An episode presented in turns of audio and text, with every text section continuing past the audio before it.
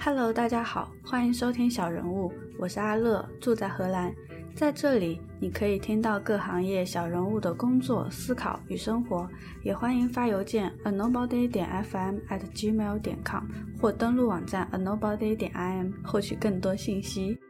每天早晨五点半起床的小青，留学工作辗转于加拿大、美国、英国，同时追随热衷了十几年的 F 一去不同国家现场体验。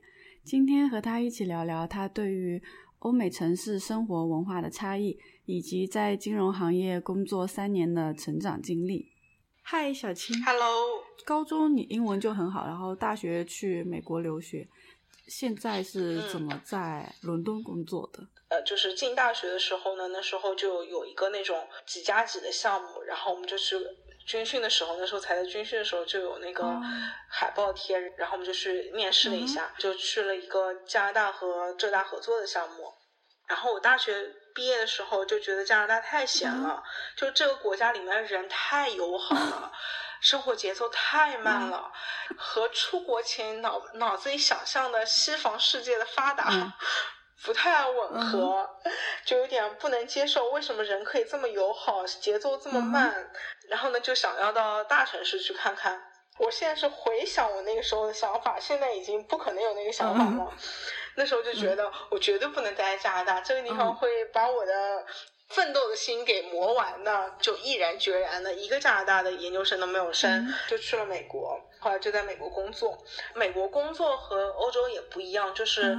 不是说你有了工作就一定能有身份的，嗯，是要经过一个抽签，这个抽签是一年能抽一次，只有你抽中了，你才能留在美国。因为我一直都没有抽中，所以呢，我公司就把我放到英国来了。现在的状态就是可以留在英国继续工作，公司也依然在帮我抽美国的抽签。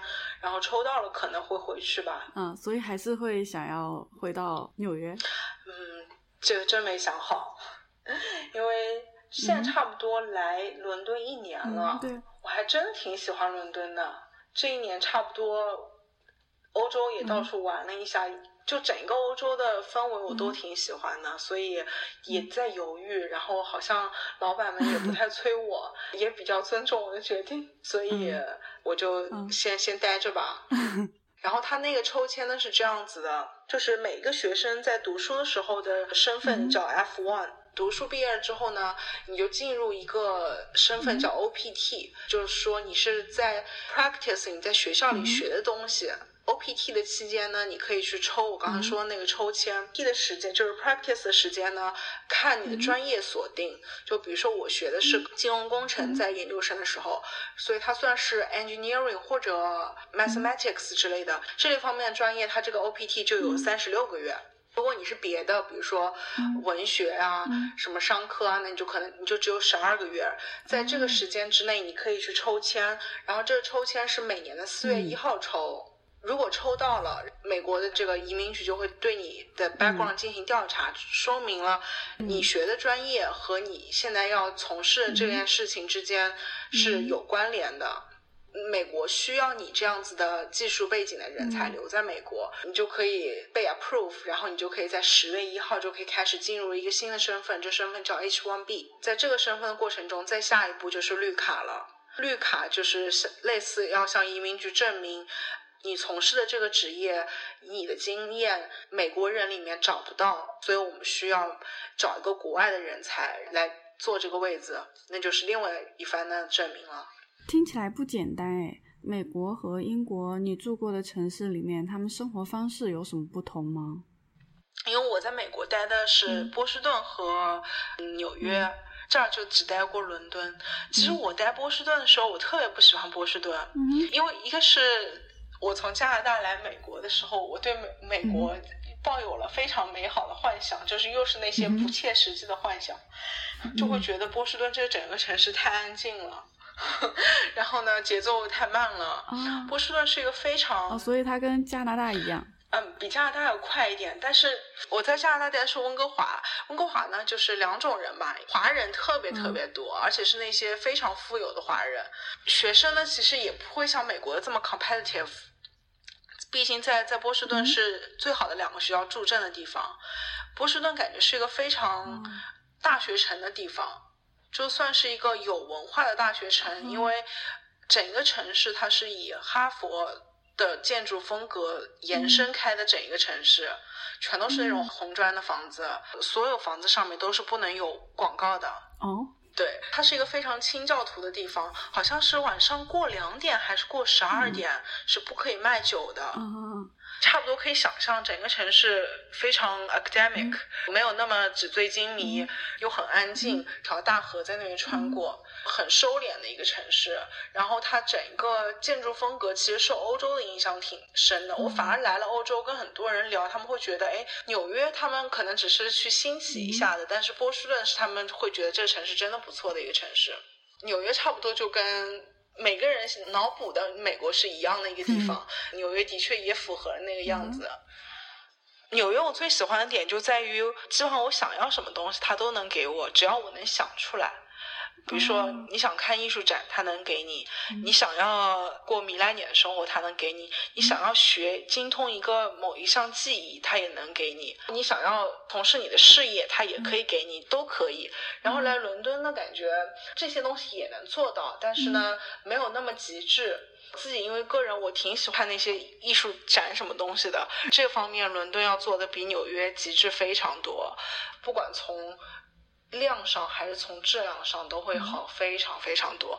我上个星期有好几个非常大型的艺术展销会，周三和周四的时候，那个 Christine 什么佳士得有一个非常大型的那种拍卖的会，然后就可以去看。周六的时候，我去了一个叫 f r a z y 的 Art Fair。它就是在一个很大的公园里面圈了一块地，有一百六十个来自全世界各地的那种 art gallery，每个地方他们拿了一些作品过来，就跟那种农贸市场的摆摊一样，一个一个摊，然后把那些作品放起来，然后有一些可能 gallery 小一点，就是那个艺术家自己都在，然后你就可以跟他去聊，跟你买菜一样去买那些艺术作品。嗯，哦，上周那个周杰伦还发了一个 Instagram，他也去了这个 Art Fair，他就是跟艺术家本人聊，还吃饭，嗯你们可以去看一下。就是这种东西在纽约，反正我感觉我看不到。慢慢的在这边待了差不多待了一年，因为我真的还挺喜欢这个的。然后看多了，慢慢可以看到，哦，这个画家我在哪里看到过，就挺感谢伦敦这个东西的。上次你说纽约和伦敦都有一个 slogan 嘛？啊。纽约的那句话好像是叫：如果你爱一个人，你就带他，你就送他去纽约；如果你恨一个人，你他送他去纽约。伦敦这句话呢叫：如果你 fed off 伦敦了，那你差不多就约等于你 fed off life 了。我我自己慢慢可以感觉到这个东西，就是我想纽约的时候会觉得，啊，这个城市好讨厌啊！就是有时候待在里面都讨厌。我进地铁站，我可以闻到。真的非常臭，特别是在夏天的时候非常闷，建的不太好，就是那种钢筋的东西，会有很多流浪汉，你会感觉很不舒服。比如说晚上的时候，你就发现满地垃圾，有一些醉汉。我说的这些都是在非常市中心的地方，你会觉得这时候非常非常讨厌这个城市。但是呢，可能你第二天。比如说你，我自己以前在学滑冰，发现我的老师以前参加过全美国的那个什么什么比赛，后来去随便找了一个代课教练，发现他的舞伴是个 MIT 的教授，你就发现怎么这个地方这么藏藏龙卧虎，可能早上这个吃一个 brunch，因为一个人就很有可能跟别人聊起来，你就只能瞎搭话，然后你就发现他是一个很厉害的 artist，每个人就是你会发现这这个城市真的藏龙卧虎，然后里面的故事太多了。嗯，这个时候你又会非常非常喜欢它，嗯，然后伦敦呢，嗯，会更生活化一点，所以，但是伦敦，我现在自己感觉，特别是从差不多两三个星期开始，就整天下雨，对吧？一周能有晴两天，我就感谢天地了。这时候感觉已经快厌世了，已经等不到那个 Fed of London 的时间了。天气真的是伦敦非常讨厌的东西。还有一点我想到的，可能不是生活方式，就是纽约其实是一个州，就是周围的区间，比如说 Brooklyn 啊、Queens 这些地方，可能你都不知道这个名字，但事实上在纽约住户里面，他会觉得这些地方全都是纽约。大家想象纽约就只有曼哈顿那一块地方，所以它是非常拥挤的，整个城市都这么挤着，会觉得有点喘不过气来。伦敦的感觉呢，就是这些东西都会比较 spread 开一点，感觉可以呼吸。整个城市内部不像纽约只有一个中央公园，这边有很多个公园。比如说海德公园边上还有三个公园，差不多两公里的地方又有一个 Regent Park。再往东五六个公里，再往北有 Hampstead Face，各种方面就会感觉生活更舒服一点吧。然后还有一条运河加一条大运河，对吧？嗯，所以你比较喜欢小运河？啊，我我比较喜欢小运河。我我自己住在那个小运河边上。那个大运河呢，其实是泰晤士河。之所以那么有名，可能是因为它曾经的历史上的地位，它在工业上的交通运输的一些作用。但是呢，其实它一个是水不太干净，一个是呢两边呢穿过那些比较有名的景点，比如说大本钟啊、什么伦敦眼啊、这些议会那些地方。但事实上两边都是不太有绿化的，就是比较工业化、景点化。然后那个小运河呢叫 Regent Canal，运河上会有那种手工的闸门。需要船停下来，然后旁边的人去把那个闸门给打，然后那个水从那个高的地方运到低的地方，然后水平了，然后那个船运过去，就非常有意思。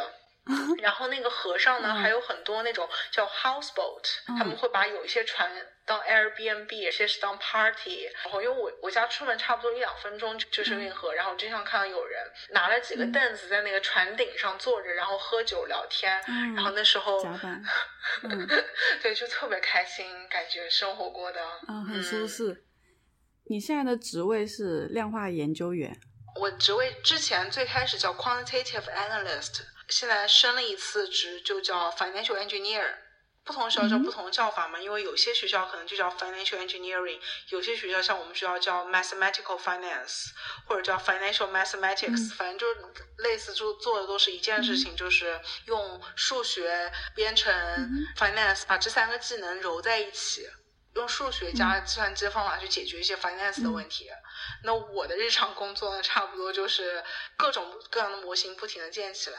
我做的产品呢，就是零八年那个金融危机导致的产品。就比如说，有一万个人贷款买房子，然后他们的这笔贷款，每个人可能都欠这个银行，比如说 half a million，然后那个银行就会有很多很多在一个很长时间之内的一个未来，每个月都会有一笔现金流进来。但是银行不喜欢这种不确定性，一会儿要有支出，一会儿要收入，所以他就希望把这个不确定性给减少，然后就把这这么多贷款打。包了去卖给别的投资银行，然后投资银行把它做成新的产品，然后这个产品就是我要做的这个产品。所以呢，我们做的模型，比如说去预测，那这一万笔贷款，我用统计的方法，用数学的方法去看，到底可能会有多少人。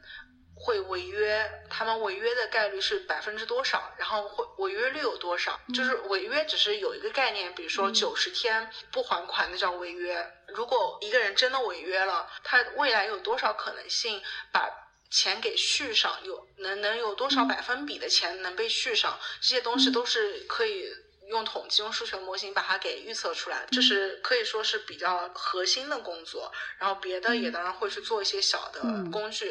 比如说需要什么东西就做什么。嗯，哎，我刚想到之前看过一个讲零八年金融危机的电影，叫《大空头》，就是那个。难道那个时候不做这些预测的工作吗？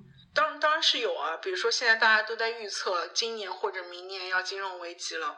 其实金融是一个怎么样的行业？金融本身是不产生任何价值的，不像计算机，我比如说造出了 Facebook，可就可以真的改变人们的需求，改变人们的生活方式，造出更多的价值。金融这行业是不产生任何价值，它就是把钱给挪来挪去。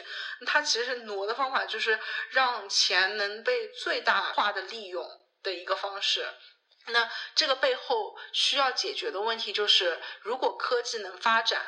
如果人们的生活水平在不停的提高，生产力越来越好，那这个不停膨胀的信心就能被填上。所以金融这个东西就会有，大家经常会说会有这个 cycle，就比如说十年一 cycle，八年一 cycle，就是这么轮上的。因为大家都会觉得，我只要不停的发，只要最后当金融危机爆发的时候，那个产品不在我手上，那我在那个之前我一直都是赚钱的。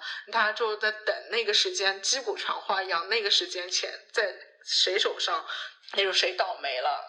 那就像你说的，科技生产力一直不断的提高，那是不是有可能不会陷入这样一个 cycle 呢？如果科技发展的水平能超过这个水平，我觉得真的有理想状态，真的有可能就是不会发。这也是为什么，你看上一次是零八年，现在已经一九年了，这一次已经十一年了。但是科技发展不可能永远都是那么快的速度的，过去十年的确科技发展在一个很可怕的速度。就想想看，我们小时候那时候玩的还是那么大的台式机，还玩那种一张张小硬盘，那个叫什么盘啊？那个盘。然后现在现在连玩 USD 的那个盘的人都不太有了。过去十年确实变化太大了，但是未来我觉得也不会差，因为现在你看人工智能啊、VR 都还处在这么智障的状态。嗯，那就要看后面能不能跟上了。你工作中遇到最糟心的事情是什么？我有好几个比较 challenge 的问题。我现在差不多工作三年了，一个心态上发生的变化。刚进去工作的时候，我基本上就是属于我没有任何的 boundary，我老板给我什么东西我就做什么东西。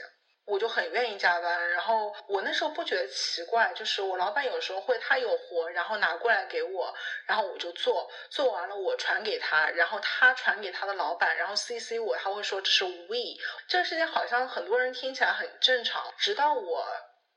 那一年总评的时候，我发现我老板老板给说了一句话，说是我 expect 你应该比你现在我现在听到的好啊，我观察的你比现在的好，我才知道我老板并没有给我我觉得我应该得到的 credit，哦，所以我就非常生气，所以我后来就跳槽了，那是我。受到第一个很大的打击，我就开始思考这个问题，就是怎么样我自己做的活，我我当然可以工作，努力工作。我觉得在这个年纪，当然应该把时间花在工作上，但是我不能吃这种亏，就是我花下去的时间，我做出来的活不得到 credit，这是我不能接受的。然后后来换工作，换就是换到你们你们见过的我那个老板。他呢？你看他他自己有很多小孩儿，然后他又不在伦敦工作。那时候我在纽约，他的 manage 他整个人 manage 的组都在纽约。他的工作方式就是：第一，能简化的工作，有些工作不应该是我们组做的，要把时间花在刀刃上；第二点就是。有时候这件事情就是要去思考，这件事情是不是需要做的，不是说每个活拿来，每个任务拿来，我都立马开始做，做完提交，而是说这件事情。是不是一定要做这件事情？是不是可以根本不用做？或者这件事情是不是应该是一个别的组做，效率更高？这个事情是他教我思考的。第二件事情就是因为他要 manage 这么多人，manage 他的家庭，所以他会放权给我们，所以让我们有很多机会去接触一些直接面对面谈，根本觉得这么高的位置的人，我怎么敢去聊的人。还有一点，我跳槽的时候，这个机会刚好其实是一个新组的建立。我现在在的这个组就是两年前建起来的一个组。然后最开始我们就会去 negotiate 一些和那些我原来根本不敢聊天那些人一些新的章程，那个那个过程。这里面有两点 take away 吧。第一个就是我刚刚说的，到底要去思考哪些事情是要做，哪些事情不要做的。然后还有一个就是要要去跟别人 negotiate 的时候。就是不要去管那些身份地位，就是想出于自己的 best interest，然后也不要说因为你职位比我高，我就让你，要比较基于事实的，然后胆子大一点的，敢 push back 一些东西。你反而有时候 push back 了，或者你有很坚定的立场了，把事实论据拿出来了，那别人会更尊重你。这个是在慢慢学的，然后这是关于我自己学的。嗯。还有一点是，我来伦敦之前呢，我们组就招了一个人代替我原来在的位置。他来了之后就很自然，我 train 他。那是我第一次，就是从头开始 train 一个人。刚开始 train 我就非常积极嘛，就非常认真的。我们俩的 overlap 刚好八周，啊，应该是十周。最前面两周就让他去装软件啊，用 access 这种时间。后面我给他设了一个八周的 training plan。最开始可能就给他。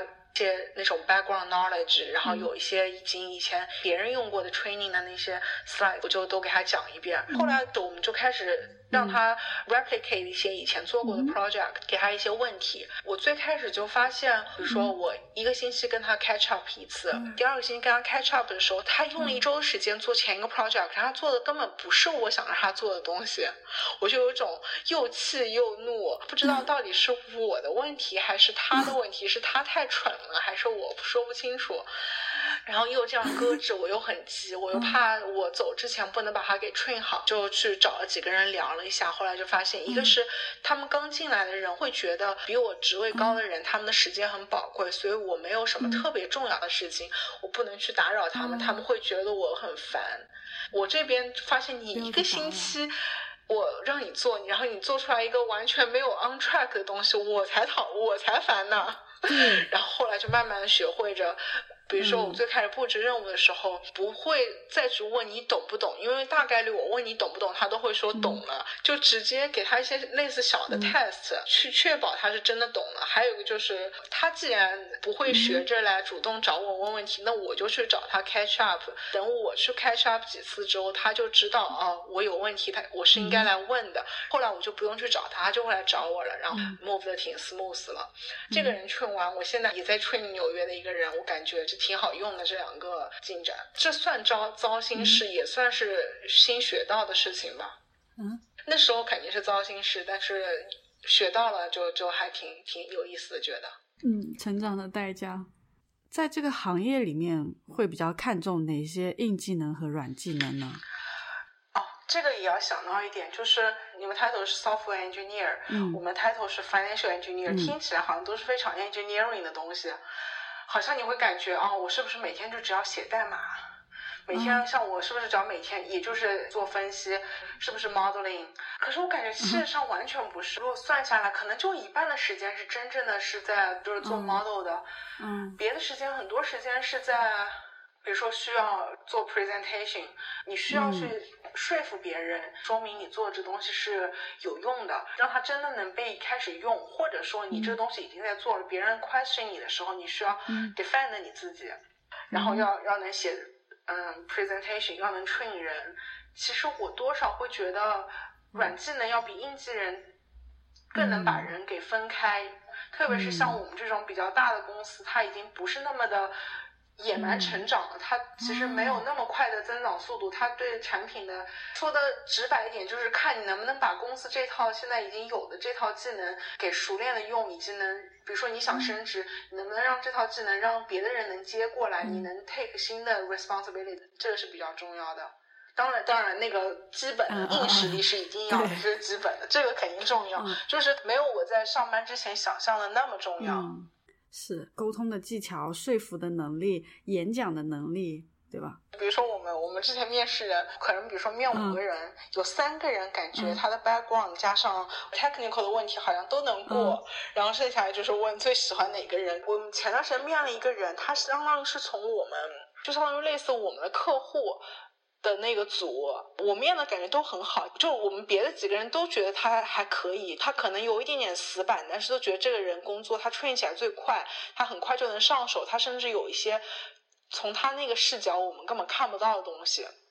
但我们组就有一个人非常坚定的说，我没有办法跟这个人一起工作。我面试时候我跟他聊天，我根本不知道他在聊什么。然后那个人就硬生生就被这么删出局了。所以有的时候面试不通过，不是你专业技能不行啊，仅仅只是因为那个面试官不喜欢你。就是感觉要要是一个能一起 work with 的人才行。我听说你非常热衷于 F 一。我看 F 已经十几年了。我是初一的那个暑假，那个时候中央电视台还直播 F 一，那时候国家还想推动一下这项运动，差不多就是我们初中的时候那个上海赛道开始出来的。那是暑假，我在我奶奶家待着，然后跟我哥在那边。我哥非常喜欢那时候的一个南美车手，叫蒙托亚，他已经早就不在这个是，他就带着我看，慢慢看，我就把规则给看懂了。大部分人会听到赛车就觉得一圈一圈跑，然后谁谁快谁就那个，或者就是那些超车什么的。我那时候就非常喜欢，一个是，哎，本心一点，一个就是里面的帅哥非常多，来自全世界各地的各种风格的帅哥，只要你能想到的都有。第二个呢，我自己包括这么多年一直都喜欢的就是。这项运动里面，它策略一直在占它里面非常重要的比重。比如说车的好坏啊，车手的好坏当然非常重要，但是能玩出非常多神、非常神奇的策略。比如说进站的前后，导致你出站的时候可不可能会遇到别的车流量，你要减速，你就可能导致被后一圈进站的人给超过，或者说你到底选择几停，因为你停站的次数多。像以前你停站的时候还能加油，也就是最开始跑的时候，你拿着一辆油很少的车，但是你就可能要多进几次站，但是你的车速就会非常快。如果你最开始选择你满油，但你可能只要进一次站就能跑完全场比赛，进一次站差不多是浪费二十秒钟，那这里面就有很多 trade off，有很多 strategy 可以玩。那时候法拉利非常厉害，就被他们这个 strategy 玩的真的是看得一愣一愣的，太厉害了。但是近几年呢，赛中已经不能加油了。最开始你带多少油，你就得全场跑完。现在能玩的就是你用什么轮胎去跑，软一点的轮胎呢，坚持的圈数少，但是单圈能跑得比较快；硬一点的轮胎呢，能坚持很多圈。那现在在玩的是这个 strategy，但是这个 strategy 的空间就没有之前那个赛中加油的多，所以好像考虑说明年开始就会就会把这个站中加油可能就拿回来了。近几年，荷兰出了一个天才车手，应该是未来一定会是世界冠军的一个人，就就看着吧。所以你看过几次现场？可能有十次。哇，嗯嗯，印象比较深刻的呢？嗯，印象比较深刻的，以前会觉得只不过不同的国家，但事实上其实挺不一样的。嗯，我看了印象比较深，比如说加拿大那个赛道，它是在城市。外有一有一个岛，跟它主城区是平行的，过一条河的一个岛，那个岛就是整一条赛道，那个环境很好，但是比赛记不得了。然后呢？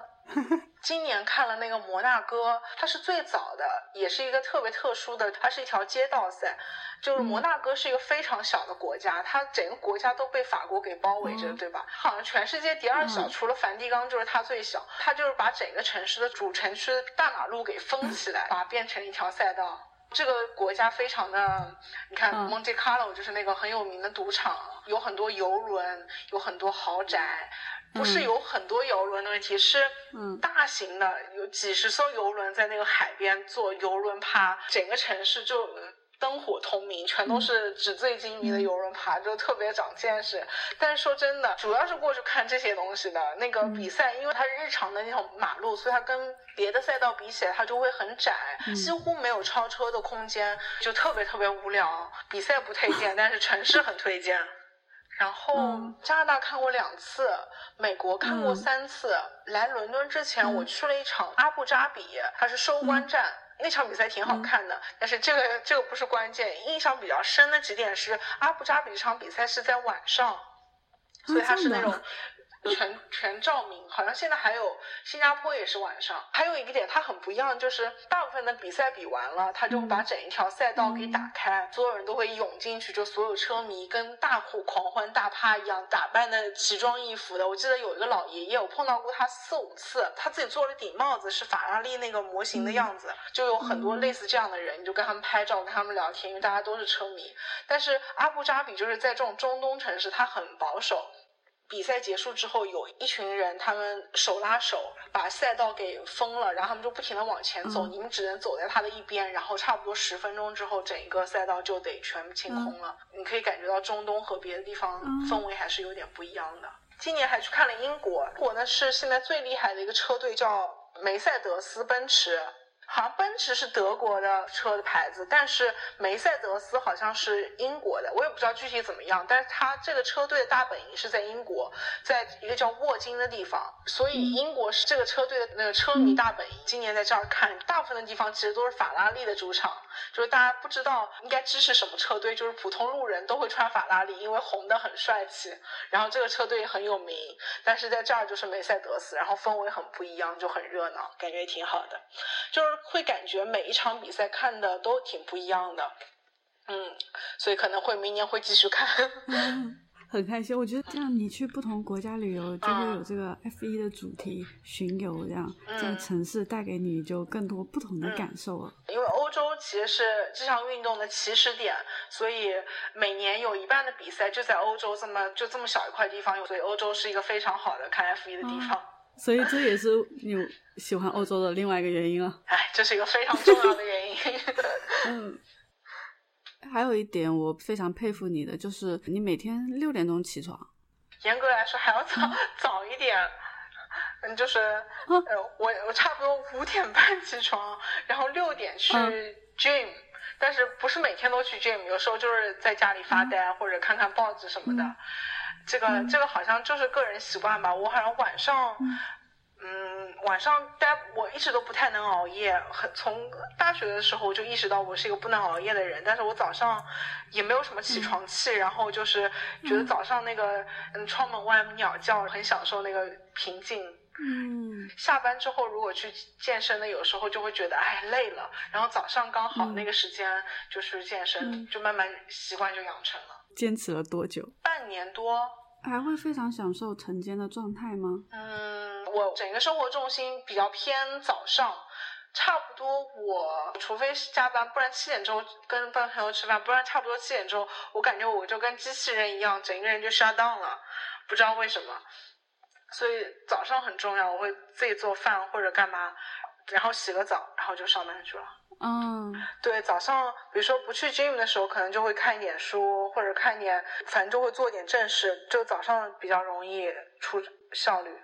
你最近是几月份回国啊？我八月中旬的时候到八月底回了两个星期，是先是去了青岛，因为有一个大学的同学在那边结婚，后来回了杭州，还去了苏州。有遇到什么新鲜事吗？前几年回去，每年的感觉就是有一个行业在在迅速的发展起来了。对，而且是一用一种去年还没有什么痕迹，今年就突然变得所有人。大家都在讨论，都在用的感觉了。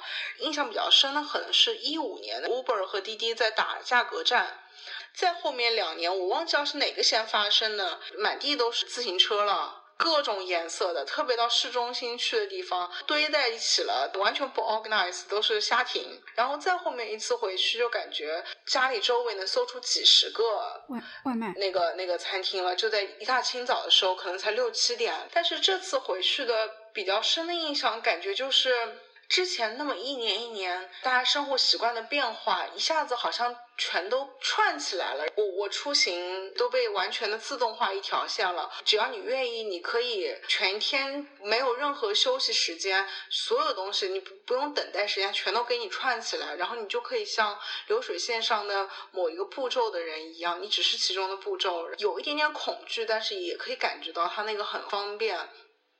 嗯，回伦敦第二天早上又有时差，然后就在外面走，整个城市都很安静，声音很少，我就有一些闲杂时间，我想去超市，超市都还关着门，我就等三个小时等它开，或者如果我要买的话，我可能要 schedule 明天的一个一个 slot，它可以给我 deliver 过来，就好像在这些等待时间，我好像就有了一口喘息的时间，我可以有一些思考，我也不知道哪个更好，就是会有点不一样。会比较习惯于一些有有自己的时间的感觉，就只是一些观察自己的感受吧。挺好的，我也很珍惜闲暇时光，因为我觉得只有这个时候是在为自己个人目标奋斗的，会找时间去跑步啊、散步啊。没法玩手机，也不能做其他事情，脑子就会很活跃，有很多想法。我还蛮不希望自己的生活被手机绑架的。那今天就这样子喽。最后，感谢收听小人物，喜欢记得订阅、收藏、分享。有任何建议或者问题，欢迎发邮件 a nobody 点 fm at gmail 点 com 或登录网站 a nobody 点 im 留言反馈哦。